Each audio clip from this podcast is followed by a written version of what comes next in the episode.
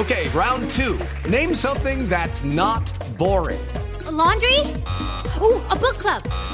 Computer solitaire, huh? Ah, sorry, we were looking for Chumba Casino.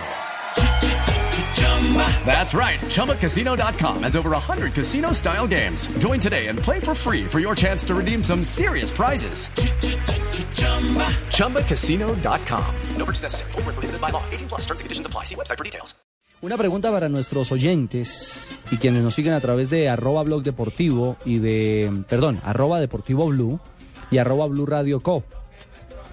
¿Qué opinan de Escalante como árbitro central del compromiso? Y esa pregunta se las traslado a ustedes, muchachos. Alejo, ¿usted qué opina de, Escal- de Escalante como árbitro venezolano pitando mañana en Buenos Aires? A mí, más allá de que sea venezolano y que por supuesto uno supone que hay una serie de intrigas políticas y que mal que bien Venezuela está metido en la pelea con Colombia y con Argentina por clasificar, a mí me parece que este era un partido para un árbitro de mayor trayectoria.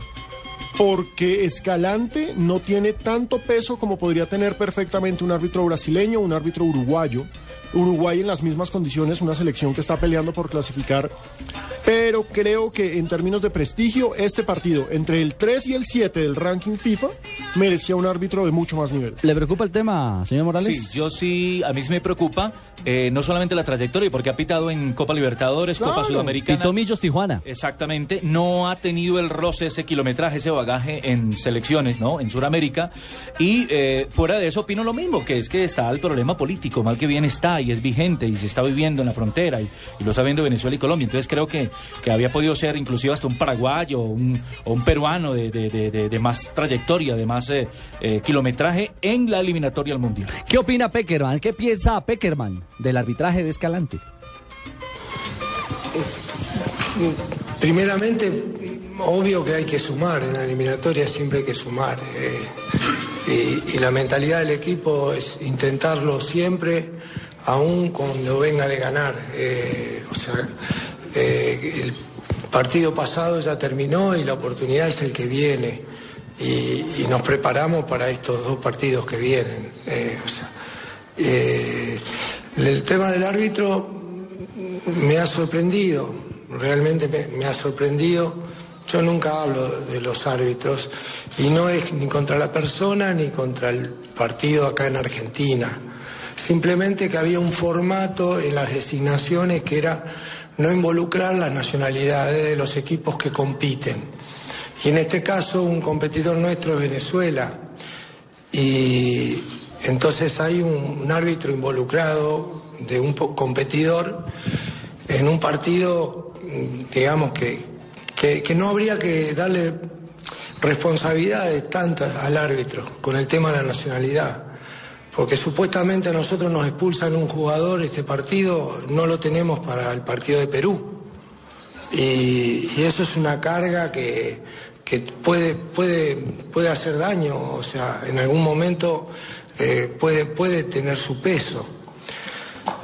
Yo no sé si eh, habrá sido algún algo algún motivo debe haber, pero pero no me parece correcto y espero que que para los próximos partidos eh, se tenga en cuenta esto, ¿no?